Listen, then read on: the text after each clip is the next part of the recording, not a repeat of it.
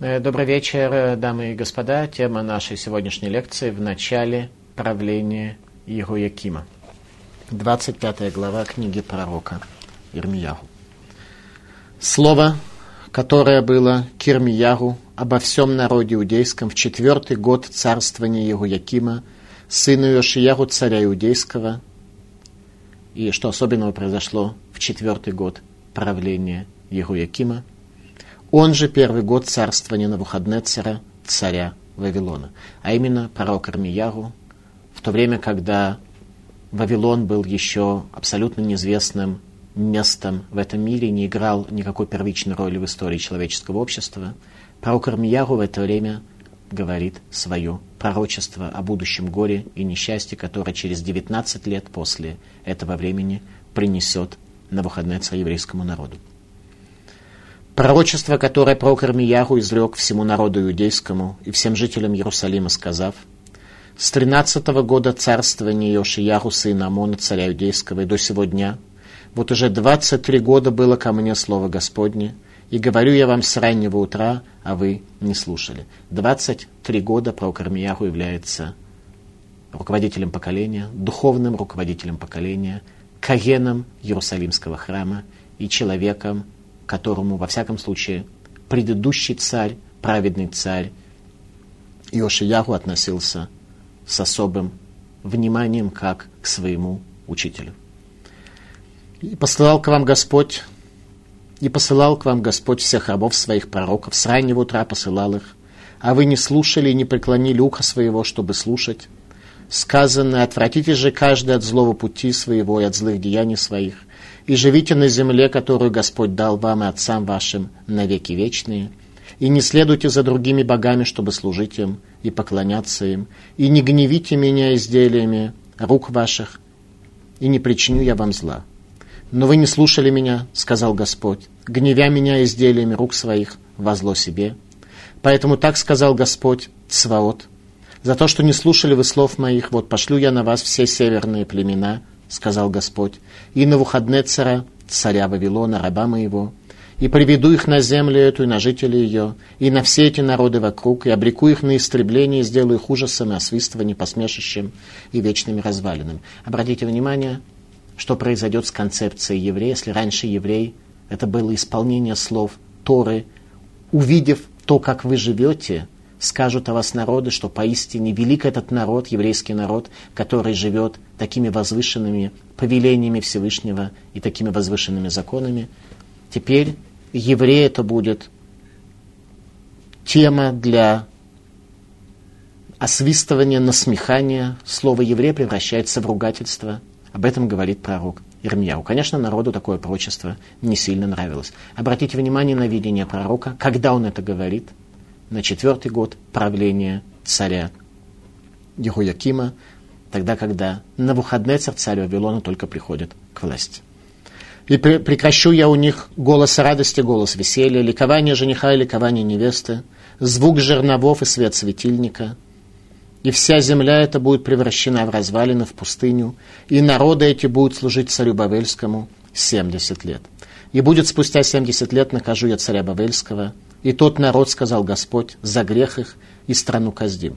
Обратите внимание, пророчество про Кармияху включает то, что через 70 лет после того, как Навуходнецер основал свою великую империю, Вавилон будет разрушен и превратится в болото стоячее и в место проживания пеликанов и ежей. И совершу я над той страной все те слова мои, что изрек о ней, все написано в этой книге, потому что пророчествовал Ирмиягу обо всех народах. Еще раз, суть пророчества про Ирмиягу в самом начале правления царя Ехуякима, что здесь было не столь существенно, разве что в том аспекте, что Ехуяким был нечестивый царь Иудеи, о том, что уже пришел к власти Навуходнецер, который сможет весь Ближний Восток подчинить себе, и результатом этого подчинения будет разрушение Иерусалимского храма. Соответственно, пророк описывает то, как в дальнейшем будет выглядеть еврейский народ, а именно них голос радости, голос веселья, ликование жениха и ликование невесты, звук жерновов и, самое главное, свет светильника. О каком свете светильника идет речь, нам нужно будет увидеть и понять в нашей лекции. Ну, допустим, то, что еврей из понятия возвышенного превратится в ругательство, ну, это как-то можно понять, а вот что означает, что Всевышний прекратит свет светильника. Если бы это было тоже то, что говорил пророк Мияру до этого, о том, что наступит тьма в этом мире, что божественное присутствие оставит свой храм, о чем сказано в последнем стихе 25 главы, то мы бы это поняли. Но свет светильника вроде как существует и сегодня. Что же все-таки пророк сказал? И что действительно произошло в этом мире? На что он дал намек? Последний стих 25 главы. «И разрушены будут, мир... и разрушены будут мирные селения из-за ярости гнева Господня. Оставил он святилище свое, как лев свою чащу, ибо стала земля их пустыней из-за ярости угнетателя и из-за пламенного гнева его. Пророк Ирмьяху утверждает о том, что божественное присутствие уже оставило храм. Об этом пророк Хескель пишет в своей книге, э, показывая свое пророчество о том, что над Иерусалимским храмом прошла божественная колесница, которая забрала божественное присутствие из Иерусалимского храма. В храме уже наступает тьма, Бога там уже нет. А люди продолжают жить, как будто ничего не произошло, как вчера и третьего дня. Слово, которое было Ирмиягу обо всем народе иудейском в четвертый год царствования Ируякима, сына Йошиягу, он же первый год царствования Навуходнецера, царя Бавейский. Вавилон – провинция Ассирии, достаточно отдаленная, которая до сих пор не играла никакой роли и не имела никакого значения в истории народа Ближнего Востока. Немногие тогда, самые эрудированные, пожалуй, слышали о том, что это за место. И за короткое время Навуходнецер смог построить великий город, великий город Вавилон, который бы стал одним из самых великих городов в истории человеческого общества. И Навуходнецер поставил перед собой задачу подчинить весь мир.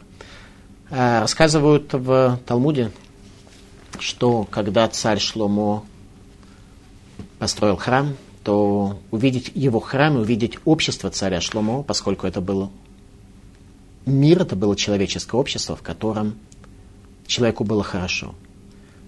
Отправились люди, великие люди со всего мира, чтобы посмотреть на тот храм, который построил царь Шломо, и на то общество, которому можно было создать, благодаря тому, что еврейская конституция построена не на правах, так как построены конституции народов мира, а исключительно на обязанностях. Так вот, человек, у которого есть объективная вера, а царь Шломо раскрыл божественное присутствие в Иерусалимском храме, так что любой человек, придя туда, мог увидеть Всевышнего и мог понять, что предназначение человека в этом мире заключается в исполнении той задачи, которую поставил Творец. Ибо мир этот был создан только для того, чтобы божественная слава раскрылась. Соответственно, человек, который живет в этом мире ради цели творения – он по определению должен принимать участие в раскрытии божественной славы, а тот человек, который живет леханат отсмо для собственного удовольствия, человек невольно просто паразитирует на том мире, который был создан, и не живет ради той цели, ради которой этот мир Всевышним был создан. Это раскрылось и стало осязаемым для людей в Иерусалимском храме, то, что сделал царь Шломо, и люди поняли, что единственная конституция, которая может существовать у еврейского народа, это конституция, построенная не на правах людей, как им получать удовольствие побольше, а на их обязанностях, что они как творение должны сделать в этом мире, чтобы раскрыть славу Всевышнего, что есть цель всего сотворения мира. Для людей в Иерусалимском храме это было очевидно, и поэтому то общество, которое было во времена царя Шломо, оно было высшей формой человеческого общества, которое когда бы то ни было существовало, до, конечно, прихода Машииха. Поэтому мы и ожидаем приход Машииха, чтобы просто были в состоянии увидеть исправленного человека, по отношению к которому потеряет свою силу зло, и змея потеряет способность жалить, как об этом говорил пророк Ешаяру, пророк Исаия. Так вот, э, рассказывают, что один из э, визитов, который был нанесен в Иерусалим, был, э, соответственно, визит царицы Савской. И сказано, что на Навуходнецер был тем, кто родился от царя Шломо и царицы Савской. Ну, соответственно, люди начинают думать, что же царь Шломо в своей великой праведности с э, этой царицей делал. Поэтому Талмуд сразу приходит нам на помощь и говорит, что тот, кто считает, что царица Савская женщина, он заблуждается. Царица Савская – это концепция. Это некая концепция, ибо царица Савская тоже построила человеческое общество, которое было построено на конституции обратного типа, на конституции прав людей, на конституции, когда человек живет возвышенно, но с целью получения возвышенных результатов и возвышенных удовольствий для себя. И она понимала и чувствовала, что есть какой-то сбой в том царстве, которое у нее есть. Поэтому она приехала посмотреть царство царя Шломо и загадывала ему загадки. Суть загадок была одна, сводилась к одной идее. Она пыталась дать возможность царю Шломо с его мудростью, в его великой мудрости, различить истинное от поддельного. И царь Шломо каждый раз показывал, в чем те ценности, которые демонстрировала царица Савская, являются поддельными. Как приводит пример, что царица Савская принесла большое количество цветов, э, все они были искусственные, кроме одного цветка. И попросил царя Шломо указать, какой же цветок живой, а какой искусственный. Царь Шломо решил вопрос очень просто. Он открыл окно, влетела двора, влетела пчела, которая без ошибки определила, какой цветок является истинным. И так все остальные вопросы, которые задавала царица Савская. Так вот, Навуходнецер, как сказано в Талмуде, родился от царя Шломо и царицы Савской. В каком аспекте? В том аспекте, что Навуходнецер от своего сотворения, от своего появления в этом мире – имел желание разрушить Иерусалимский храм. Почему? Это был ответ того самого царства, не истинного, не построенного на видении божественного присутствия, желание разрушить тот храм, который действительно в этом мире свидетельствует о Боге, и Навуходнецеру это мешало. В Навуходнецера была от его рождения загружена определенная программа. В этом аспекте Хазаль говорят, что Мухаднецер был потомком царя Шлумо и царицы Савской. Он был не физическим ребенком, потому что речь идет о Навуходнецере, который родился 400 с лишним лет э, после этого. Речь идет о концепции. Концепция конфликта между истинным царством, божественным царством, которое построил царь Шлумо, и человеческим обществом царицы Савской, этот конфликт родил Навуходнецера. Конфликт в их время, во времена царя Шломо, он не был каким-то конфликтом, который привел к вражде или к плохим отношениям между ними. Это был конфликт, по сути, конфликт сущностный. Этот сущностный конфликт привел через много лет к появлению в этом мире Навуходнецера. Соответственно, пророк Ирмияру, как только Навуходнецер приходит к власти, видит процессы, которые происходят на небесах, видит, как божественное присутствие оставило Иерусалимский храм и понимает, что это начало конца царства дома Давида и начало конца Иерусалимского храма. Слово, которое было к Армияру обо всем народе иудейском в четвертый год царствования Якима который был, как мы знаем из прежних лекций, нечестивым царем. В первый год царствования в Бавеле на Навуходнецера. В первый год, когда на Навуходнецер становится царем империи, которую он строит, Прок Ирмияру пророчествует о том, что на Навуходнецер захватит весь Ближний Восток, разрушит Иерусалимский храм, изгонит еврейский народ со своей земли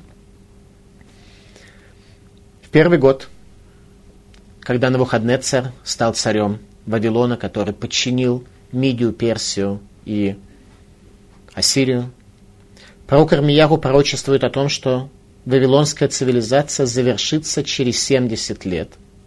Как он прямо говорит, «Верамим я вдумалах Бавель шевим шана», что народы будут служить царю Вавилона 70 лет. Тогда говорит пророк Рамияру, что Иерусалим превратится в развалины и будет жилищем шакалом на протяжении 70 лет, в течение которых нога человека не пройдет по Иудее. Как отмечают Хазаль, Шевим Шана, Кишур, Хаенефеш, 70 лет – это период жизни человека, чтобы появилось новое поколение, то поколение, которое, оказавшись в изгнании, вкусит горечи изгнания и забудет о том состоянии греха, которое было у жителей Иерусалима в конце существования Иерусалимского храма. Как говорит Мораль, для того, чтобы появилось что-то новое, предыдущая форма должна полностью пропасть, поэтому, к сожалению, возникла потребность в разрушении храма, иначе не было исправления для еврейского народа. Говорит Раши, Шевим Шанашель Галут Бавель, Кенегет Шевим Шмитот Шабитлу. 70 лет вавилонского изгнания, которое ожидали еврейский народ, соответствовали 70 годам нарушения субботних лет, которые были евреями нарушены. Как известно, в земле Израиля запрещено обрабатывать землю каждый седьмой год. Это было условие, на котором земля Израиля была дана еврейскому народу. Об этом сказано в Торе, в книге Вайкра, 26 глава, сказано следующее. «И сделаю города ваши пустыней, я пастушу святилище ваше, и обонять не стану благоухания жертв ваших». Всевышний отказывается, обратите внимание, даже от жертв наших.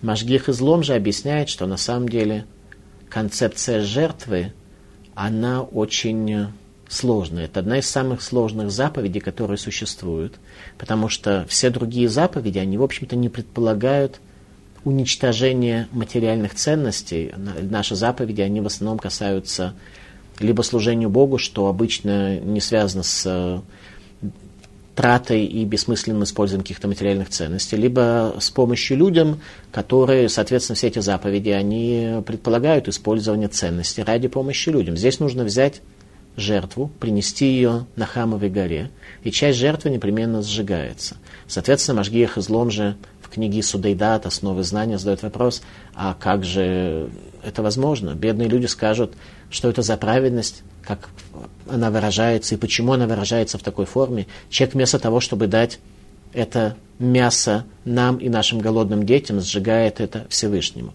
Поэтому жертва – это некоторая конфигурация, которая сама по себе, говорит наш грех излом же, является негативной, потому что она приводит к потере уничтожения ценностей, в то время как сказано с другой стороны, что Всевышний благоволит благоухание жертвы. Имеется в виду, что это жертва, в которой есть только внутренняя составляющая, что человек, который ее приносит, понимает и признает, что весь этот мир создан Всевышним, и есть определенные случаи, когда ему правильно вернуть Всевышнему то, что он дает. Поэтому это же это заповедь, которая в первую очередь касается именно намерения человека. Если намерение человека не предельно чистое в этом вопросе, то сама заповедь, как говорит наш Гех излом же, она имеет негативное значение. То, что сказано здесь. Я пастушу святилище ваше, и обонять не стану благоухания жертв ваших, сказано в Торе. Что Всевышний отвернется от нас, особенно в тех вопросах, которые от нас требуют чистоты сердца и ясности разума. Я опустушу я землю вашу, и изумятся ей враги ваши, поселившиеся на ней. А вас рассею между народами и обнажу вслед вам меч, и будет земля ваша пустая, города ваши будут руинами. На сколько времени? Прямо в Торе указывается, на сколько же времени. Тогда наверстает земля субботы свои во все дни запустения своего, пока вы будете в земле врагов ваших. Тогда будет покоиться земля и удовлетворить себя за субботы свои. Изначально еврейскому народу было сказано о том, что земля Израиля дается на некоторых условиях, и одним из этих условий является соблюдение субботнего года, то есть не обработка земли в субботний год. Во все дни запустения своего она будет покоиться, сколько не покоилось в субботние годы ваши, когда вы жили на ней. Таким образом, существует завет между Всевышним еврейским народом и землей Израиля. Земля Израиля сама не терпит на себе грешника. То есть нам очень важно понять, что мы живем в этом мире, как объясняет э, Саба из Навардок в книге «Уровень человека». Уровень человека. Всевышний требует от человека определенного уровня. Э, Саба из Навардок объясняет, что на самом деле от человека требуется понять, что мир, в котором мы живем, это мир религиозный. То есть сама земля не терпит на себе грешников. То есть земля не некий безразличный и бездушный объект, на котором мы все проживаем. Сама земля не терпит нечестивцы. Только Всевышний в своей милости и в надежде дать шанс грешнику, он терпит его на земле. Земля не терпит грешника естественным образом. Если Всевышний не поддерживал бы грешника в состоянии греха, земля привела бы его к какой-то гибели, к пропаже. Она просто раздвинула бы уста свои и проглотила человека. То есть мы живем в мире религиозном. Нерелигиозным в этом мире может быть только человек. И то не все время, а только от своего рождения и до своей смерти. До рождения и после смерти все становятся религиозными, и все были религиозными соответственно. Саба из Навардах поднимает вопрос на тему субботнего года, который является одной из первых э, тем, одной из первых условий пребывания еврея в земле Израиля. И Саба из Навардах задает вопрос следующий. Э, ведь на самом деле заповедь Шмиты субботнего года совсем не сложна для соблюдения. А именно, Всевышний говорит так, что в год перед седьмым годом я дам вам двойное благословление, дам вам двойной урожай. Если Всевышний дает нам двойной урожай, то возникает вопрос, а какая нам проблема соблюдать седьмой год? Давайте проверим. Если действительно в шестой год мы получим двойной урожай, то тогда мы в седьмой год действительно воздержимся от работы. Если Всевышний этого благословения не даст, то тогда мы э, будем уже размышлять о том, стоит ли нам нарушить субботний год или нет. Саба из Наварда говорит следующее. Книга Вайкра, 25 глава. «И вы будете есть досыта и жить спокойно в земле Израиля. А если спросите, что мы будем есть в седьмой год, я пошлю вам благословение свое в шестой год, и будет урожая на три года». Обратите внимание на шестой, седьмой и восьмой год. Благословение будет в три раза больше. Если так, то в чем испытание? почему еврейский народ нарушал 70 лет, 70 субботних лет, обрабатывая землю. Понятно, что не все и не в каждом месте в земле Израиля. Тем не менее, земля, земля Израиля в течение 70 лет не покоилась. Возникает у вас почему? Необходимо понять сопряженность этих двух стихов Торы. Вы будете есть досыта и жить спокойно в земле Израиля. А если спросите, что мы будем есть в седьмой год – ведь Тора уже привела заповедь Шмиты в предыдущем отрывке. Еще более удивительно, когда мы задаем этот вопрос. И Саба из Навярок отвечает, что мы... Саба из Навярдок отвечает, что мы задаем этот вопрос в течение первого года. Человек устроен так, что он любит прогнозировать неприятности. Человек любит для себя прогнозировать неприятности. И уже в первый год цикла он размышляет о том, что будет. Продолжает Саба из Навардак и говорит, что на самом деле суть субботнего года, она заключается в идее упования на Всевышнего. А именно, не нужно нам с первого года откладывать и экономить, потому что говорит Саба из Навардак, что результат будет такой, если мы действительно будем откладывать и экономить, то мы приведем к тому, что в шестой год благословения не будет. Человек уже сэкономил, у него уже есть. Всевышний дает тогда, когда человек на него полагается. Это есть то, что Прокор Мяу хочет здесь объяснить людям, что земля Израиля – это земля, в которой нарушаются определенные математические ожидания. Земля Израиля – это то, что требует полагаться на Всевышнего. Там, где мы этого не делаем, результат происходит очень печальный. Человек любит прогнозировать неприятности и заранее не знает, каким образом с ними справиться. То, что сказано в книгах Мусара. Во-первых, не надо никогда задумываться о том, что будет вдалеке, потому что мы, как правило, те проблемы, которые стоят перед нами сегодня, мы знаем и понимаем, как их решить. Мы обычно не знаем, как нам отнестись к проблемам, которым мы фантазируем, прогнозируем на дальнейшее. И возможные неприятности, опасности, которые мы тоже прогнозируем. Тем не менее, то, что касается реальных наших вопросов, мы обычно вполне даже находим способ их решения.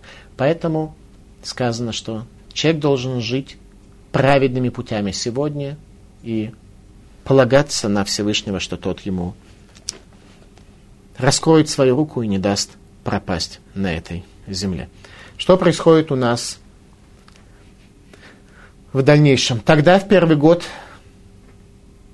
когда Навуходнецер приходит к власти, на четвертый год правления Руякима было заповедовано пророку Армияру Всевышним написать книгу Писаний, книгу Плач Иеремии. Это не та книга, которую мы изучаем с вами здесь. Мы изучаем с вами книгу пророков. Пророку Ирмияру было заповедовано Всевышним написать книгу Писаний, Плач Иеремии, книгу Эйха, небольшой отрывок из которой, пять глав, мы читаем с вами 9 ава. К тому времени пророк Ирмияру был уже великим пророком Израиля на протяжении 23 лет от того момента, когда Всевышний открывается перед ним и назначает его на должность великого пророка. Народ Израиля тогда к пророку не прислушался и о грядущем бедствии не задумался, а вот Навуходнецер задумался. Навуходнецер как раз с очень большим вниманием за пророчеством пророка Ирмияру следил и о том, что Вавилону отводится 70 лет, он как раз весьма об этом опасался. Руководство Вавилонии отнеслось со страхом и ужасом к пророчеству о крушении Вавилонской империи. И это пророчество исполнилось абсолютно точно, согласно пророчеству пророка Ирмиягу. По истечении 70 лет от воцарения Навуходнецера в день, когда светильник потерял способность светить. Вот это нам надо понять немножко глубже. Пророк Иешаяру, пророк Исаия, если я не ошибаюсь, в 21 главе, говорит о падении Вавилона. Обратите внимание вообще на величие и видение пророков Иудеи, пророк Яшиягу начинает свое пророчество за 198 лет до разрушения храма, и он тогда уже говорит о падении Вавилона, причем каким-то образом связывает это с зажженным светильником. 21 глава книги пророка Ишаяру, я не ошибся. Масамид Барьям, пророчество о пустыне Приморской. Пророчество о пустыне Приморской. Пустыня, как мы уже с вами знаем, Мидбар, море, символ хаотического бессознательного. Как бури, проносящиеся на юге, придет он из пустыни, из земли страшной. Видение тяжкое сообщено мне, изменяй, изменник изменяет, и грабитель грабит. Поднимись, Сейлам, осаждай Мадай. Всем стенаниям из-за Бавеля я положу конец. То есть, обратите внимание, пророчество за 198 лет до разрушения храма, и, соответственно, через 52 года после этого исполняются 70 лет от основания Вавилона.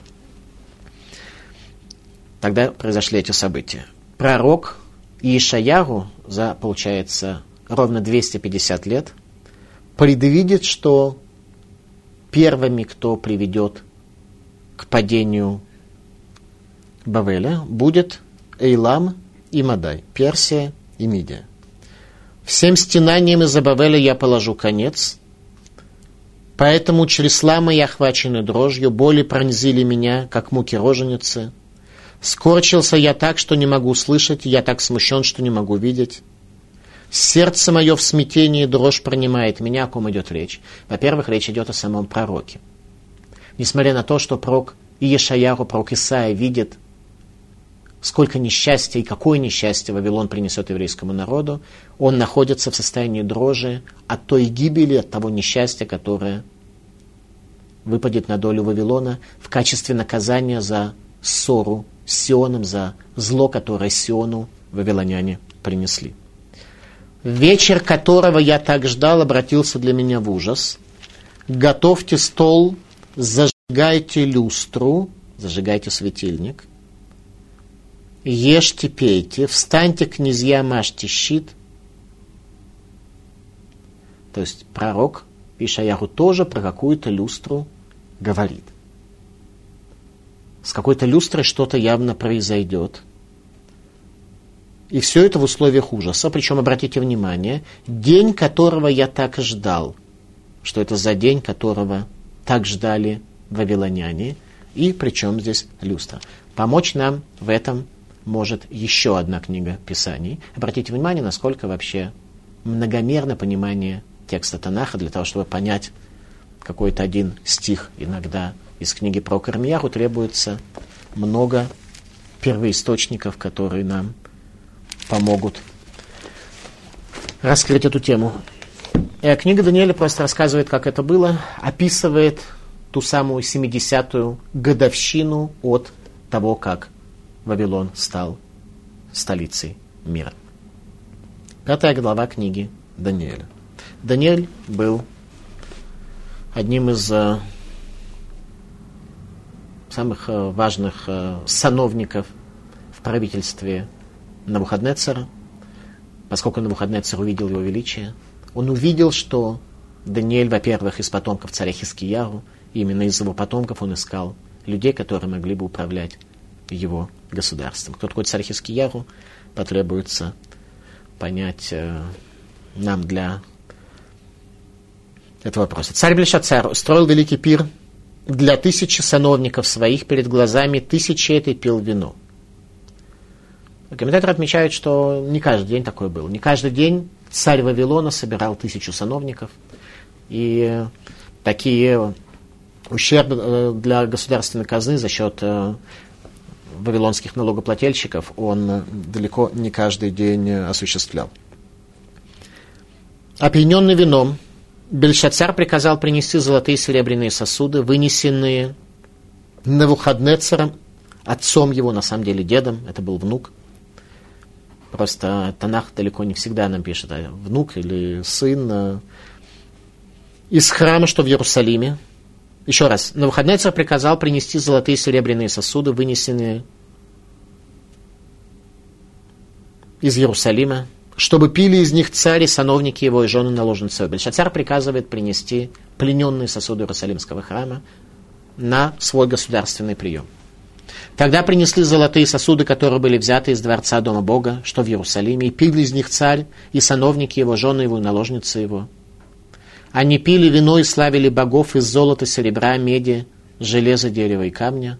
В то время появились пальцы руки человеческой и стали писать напротив светильника на выбеленной мелом стене царского дворца и увидел царь кисть руки, которая писала Тогда царь изменился в лице, и мысли его испугали его, составе бедер его ослабели, а колени стали стучать друг о друга.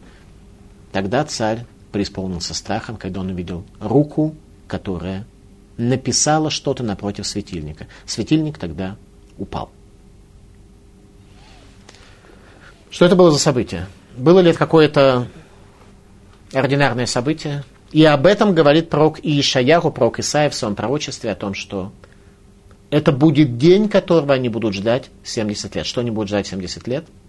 Исполнится ли пророчество Ешаяху через 70 лет, как это указал пророк Ирмияху? Пророк Ешаяху не указал дату, а пророк Ирмияху указал через 70 лет. Вавилон будет разрушен. Наступает 70 лет. В этот день происходит обратное, на первый взгляд, тому, что говорил пророк Ишаяру. А именно в этот день армия Вавилона разбивает армии Персии и Мидии, и два главных князя Персии и Мидии получили прощение, и они находятся в царском дворце. И Навуходнецер, устраивает пир. О чем? О том, что пророк оказался неправ. Бельшацар, внук Навуходнецера, устраивает пир в связи с тем, что пророк оказался неправ. На первый взгляд, с точки зрения всех внешних событий, он абсолютно прав. Действительно, пророк Ишаяру указывал, что произойдет страшное разрушение Вавилона от руки Персии и Мидии. А факт этого не произошло. Наоборот, их армии были разбиты, и Вавилон победил. Так продолжается, и они ждут этого особого дня, и тогда, во время официального государственного приема, или можно знать это дело иначе, во время пьянки, Бельшацар, который не имел уровня своего деда Навуходнецера, приказывает осквернить сосуды Иерусалимского храма в знак того, что пророк ошибся. Когда только он это сделал, появляется рука, как сказано в Зогаре, ангела Гавриэля, который пишет «Мане мане такилю фарсин». Цвет лица монарха изменился, и понимает он, что дело плохо. Приглашают э, сотрудников э, Министерства по делам религии, прикладных чародеев с тем, чтобы они прочли эту надпись. Они это сделать не смогли. Тогда приглашают Даниэля, который дает весьма конкретное пророчество монарху, не какое-то абстрактное о том, что в ближайшие два века экономический валовый продукт э, будет падать и будет какая-то девальвация местной валюты по отношению к евро. Пророчество Даниэля было в данном случае весьма и весьма конкретным. Этой же ночью ты умрешь. Той же ночью умер Бельшацар от удара люстрой, та самая люстра, которая потеряла свой свет, намек, который содержится в книге пророка Ирмияру, и который конкретно указан в книге пророка Исаия, пророка Ишияру, за 250 лет до этих событий. Это то, что нам необходимо понять в смысле видения пророков картины мира,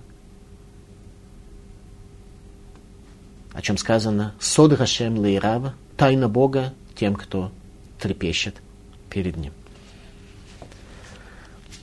Пригласили Даниэля, который дал весьма конкретное толкование – и сказал, «Мене мене такелю фарсин» было взвешено, рассчитано и разделено царство твое, и будет оно отдано Мадаю и Парасу. В результате в тот же день от удара люстрой умирает Бельшацар, внук Навуходнецера.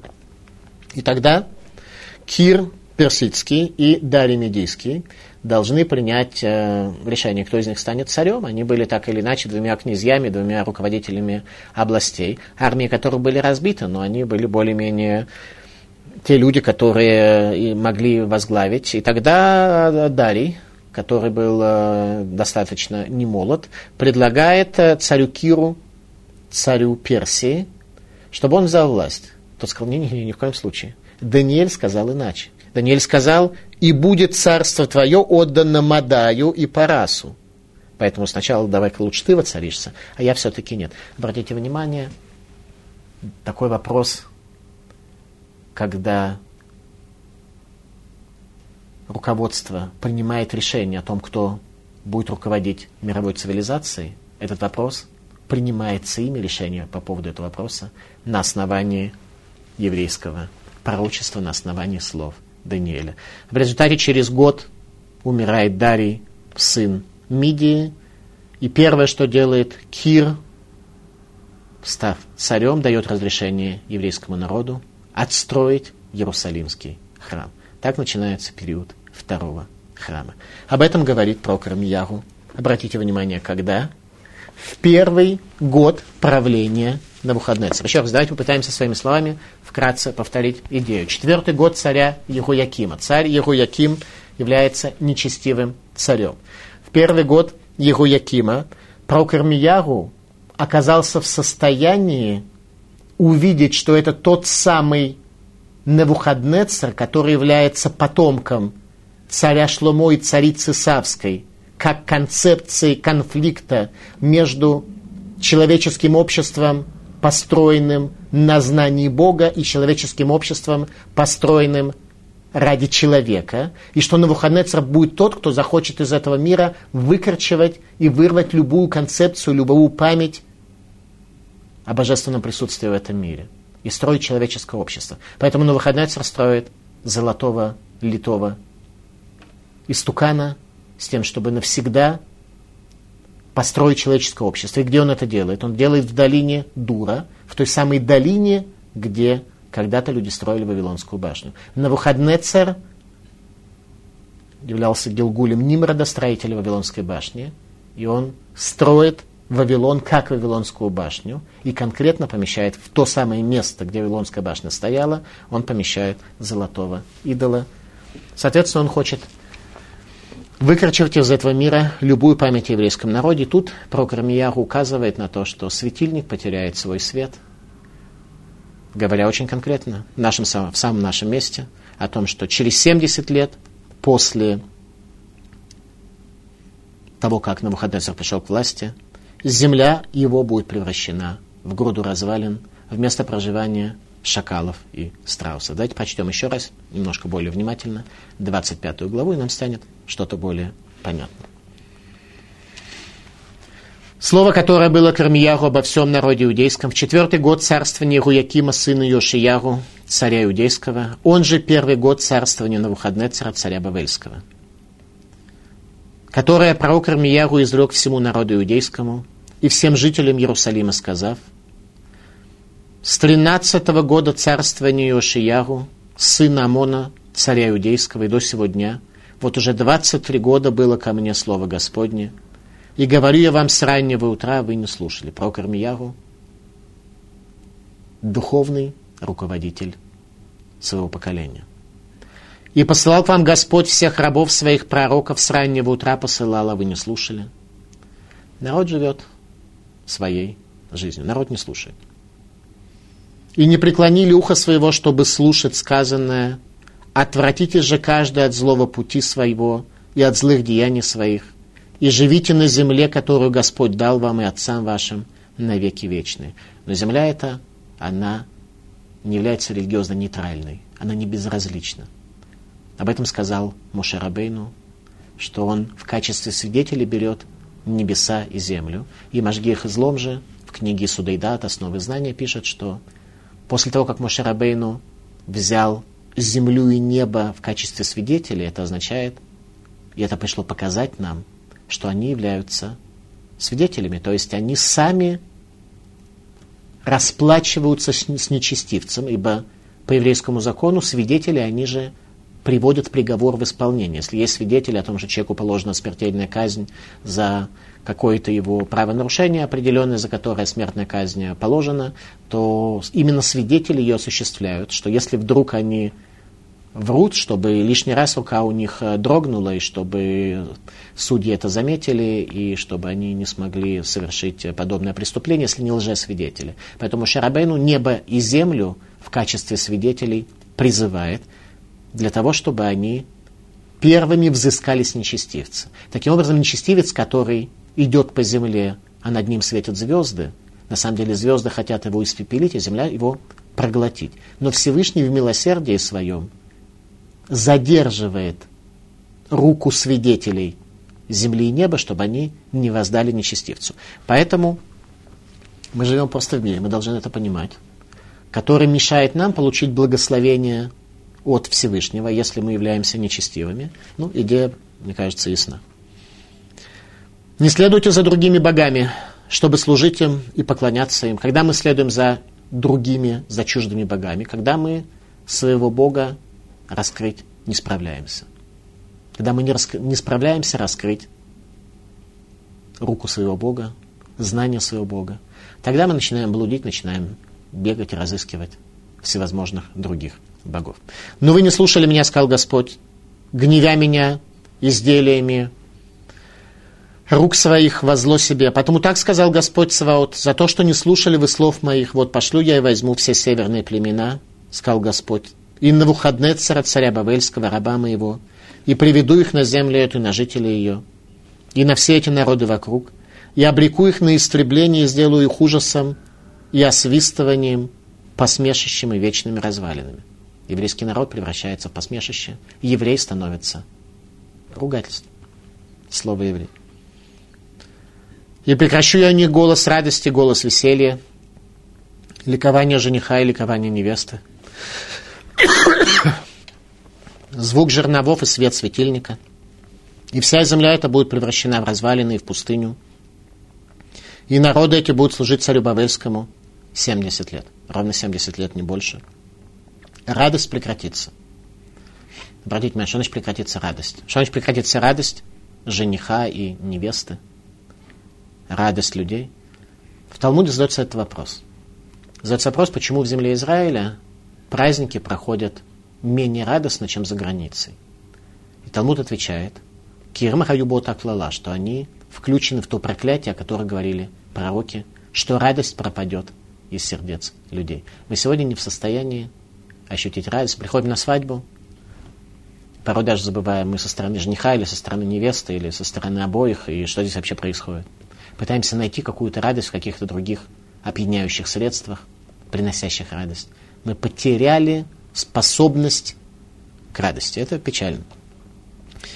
«И будет спустя 70 лет накажу я царя Бавельского и тот народ, — сказал Господь, — за грехах и страну Каздим, что есть Вавилон, и передам ее вечному опустошению». Обратите внимание, насколько точно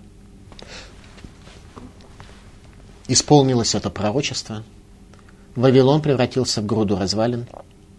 Великий Вавилон, стены которого были выше 100 метров, как описывает Геродот, которые имели 250 башен. Сегодня это полное запустение, болото со стоячими водами, и всевозможные шакалы и страусы проживают в этом месте сегодня. «И свершу я над той страной все слова мои, что изрек я о ней, все написанное в этой книге, что пророчествовал Ирмиягу обо всех народах. Обратите внимание, пророк Ирмиягу называет себя по имени в третьем лице. Человек называет себя в третьем лице, то есть он пишет про Ирмиягу. Тоже шхина, божественное присутствие, говорят его языком. Мы находим такое в Танахе только про пророка Шмуэля – что он говорит, что Всевышний дал вам нескольких пророков, в частности называет себя пророка Шмуэля.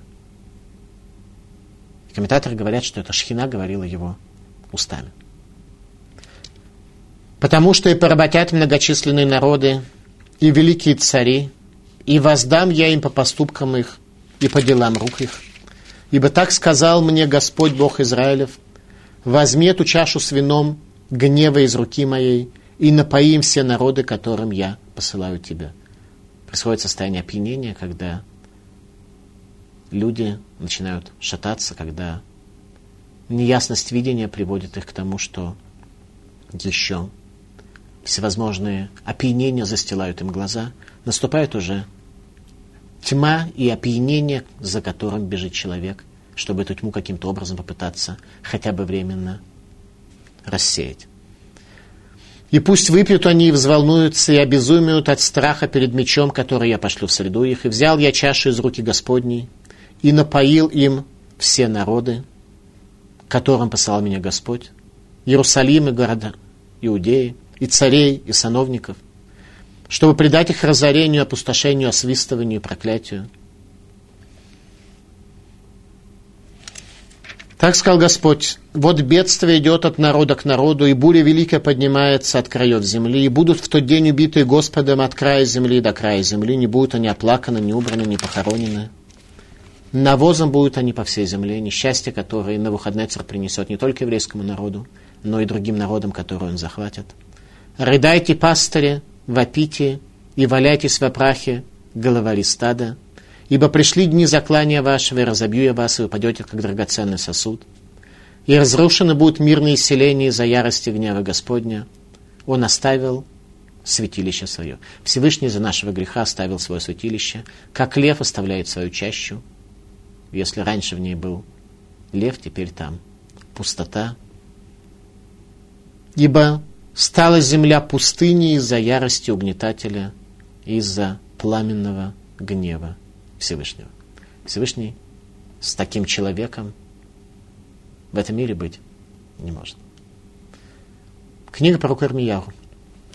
Очередное увещевание в первый год, когда на выходные царь приходит к власти. Каким образом прореагировало население на его увещевание?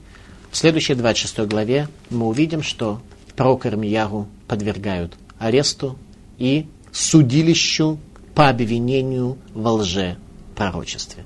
Это был ответ населения на призыв великого пророка Ирмияру на основании пророчества пророка Ешияру за 198 лет до разрушения храма. Спасибо за внимание.